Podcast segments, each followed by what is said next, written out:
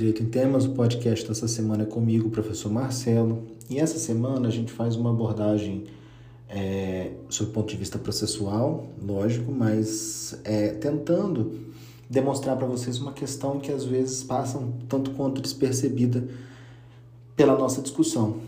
É, a gente sabe, obviamente, que toda legislação que é criada ela tem criada, ela é criada com um objetivo específico, né? E muitos objetivos são para resolver é, alguns problemas, algumas situações que são vivenciadas na prática, evoluir, adaptar a nova jurisprudência, etc.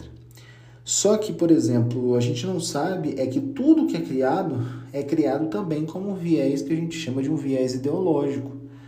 É, muitas das vezes a gente vai observar que nós precisamos de ter uma análise ideológica daquilo que está sendo feito, obviamente para perceber se aquilo foi feito de uma maneira x, y, z, se aquilo foi feito de maneira adequada. E eu trago aqui uma discussão que envolve até mesmo os dispositivos do Código de Processo Civil. O Código de Processo Civil, gente, ele foi é, promulgado em 2015, entrando em vigor em 2016, e ele vem com uma atuada que a gente chama de uma atuada dentro da ideologia do Estado Democrático de Direito, um código participativo, um código que vem com um ideal de gerar efetividade processual, um código que vem com o ideal de gerar é, a facilidade dos instrumentos, isso já vem desde os objetivos do código. Tem uma ideologia por trás diferente do que a gente já vinha trazendo no CPC do, não, 63. Ele vem com uma um outro olhar sobre o código, sobre legislação, sobre o, a prática forense. E o que a gente acaba percebendo com isso é o seguinte: é, os, os próprios debatedores ao longo do tempo, e aqui a gente traz como exemplo Terry Eagleton, é, que fala um pouco sobre essa questão que envolve ideologia. Ele é, já há muito, e vocês vão observar no livro dele, é, especificamente tratando sobre ideologia, vocês vão observar que ele começa a dizer é, que, na verdade, ideologia ela pode ser algo que falseia a realidade, é algo que, de certa forma, desconstrói um, um sentido, é um certo falseamento do que realmente acontece. E, mas Marcelo, por que, que você está dizendo que na verdade é, a ideologia seria isso e qual a relevância disso para o Código de Processo Civil? A questão toda é o seguinte, gente. É, já não dava mais, obviamente, para o Código de 73 permanecer naquela, naquele debate, às vezes um tanto quanto raso demais, de gerar efetividade, mas na prática não ter a efetividade que se esperava. E como o código foi debatido totalmente dentro do Estado Democrático de Direito, a gente precisava de trazer um retorno para a sociedade dizer o seguinte: não, agora nós mudamos, nós viramos a chave. Agora nós temos um código que de fato se preocupa com a entrega da tutela jurisdicional, com a efetividade do processo. E aí nesse caso a ideologia, ela de certa forma ela está um pouco falseada com a realidade. Dizer que eu vou conseguir cumprir com a duração razoável do processo.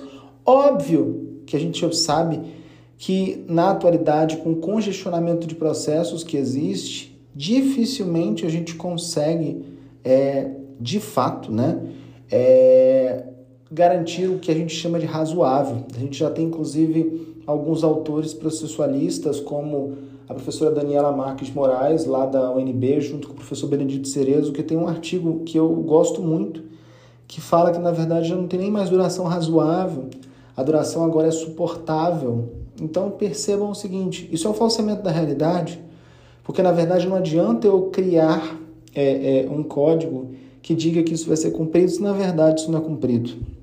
Não adianta falar que agora a gente vai gerar de fato a efetividade e eu não ter instrumentos, é, muitas das vezes, para fazer cumprir o que o código está trazendo. Ah, vocês vão me dizer, mas Marcelo, nós tivemos vários dispositivos que trouxeram o poder é, geral de efetivação, aquela questão das medidas subrogatórias. Ok, eu admito que isso, de certa forma, na execução ajudou muito. Mas na realidade isso acontece? Me parece muito mais um discurso para legitimar é, uma posição e tentar gerar uma manutenção do status quo. Me parece que não estão querendo gerar uma ruptura de fato com o que está acontecendo. Que isso, quando acontecem rupturas institucionais, o grande problema é que isso pode gerar um transtorno muito maior. O que se percebe, na verdade, é o seguinte: a gente muda a legislação, com a mudança da legislação, a gente transparece, o discurso ele é diferente.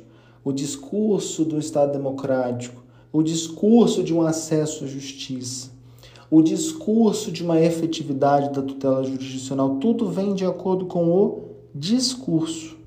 Só que esse discurso, vocês vão observar que na prática ele ainda se faz muito pouco, muito pequeno, justamente porque não se consegue, com a quantidade de problemas, de entraves que a própria legislação ainda existe, dizer que a gente vai conseguir caminhar com o processo. Até olha a mentira que acontece. Ah, estão, lá existem prazos para é, apreciação de despacho, para né, deferimento ou indeferimento através de decisões, para proferimento de sentenças. Gente, isso é uma mentira. Isso não vai acontecer daquela forma, nem naqueles prazos.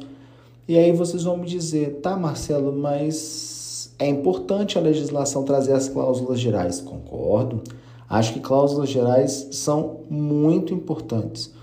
A gente tem, inclusive, é, o, o, livrinho lá do, do, do professor Ovidio Batista, que fala sobre ideologia, de processo, ideologia e processo, e realmente vocês vão observar que toda a discussão do professor Ovidio vem em torno dessa questão da instrumentalidade, da efetividade, do Estado democrático. Ok, eu não estou discutindo isso. O que eu discuto é que, na verdade, quando, você, quando a gente mudou o código lá em 2015, é, a gente não trouxe de fato instrumentos que conseguissem cumprir toda aquela ideologia que estava por trás.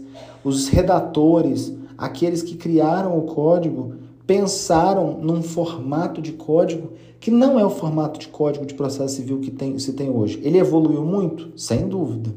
Sem dúvida. A gente precisava de mudar aquela ideologia que tinha de que o código teoricamente deveria se beneficiar é, aqueles que criaram e obviamente no primeiro vacilo a pessoa perderia é, o direito, né? Era uma questão muito mais processual do que uma questão substancial. Hoje o código tem uma ideologia de se preocupar muito mais com a parte substancial, com o direito material. Só que de nada adianta pensar em direito material sem o processo, sem eu ter instrumental para isso. Acredito eu, então, que o código ele deveria ter evoluído muito mais e ele não evoluiu a esse ponto.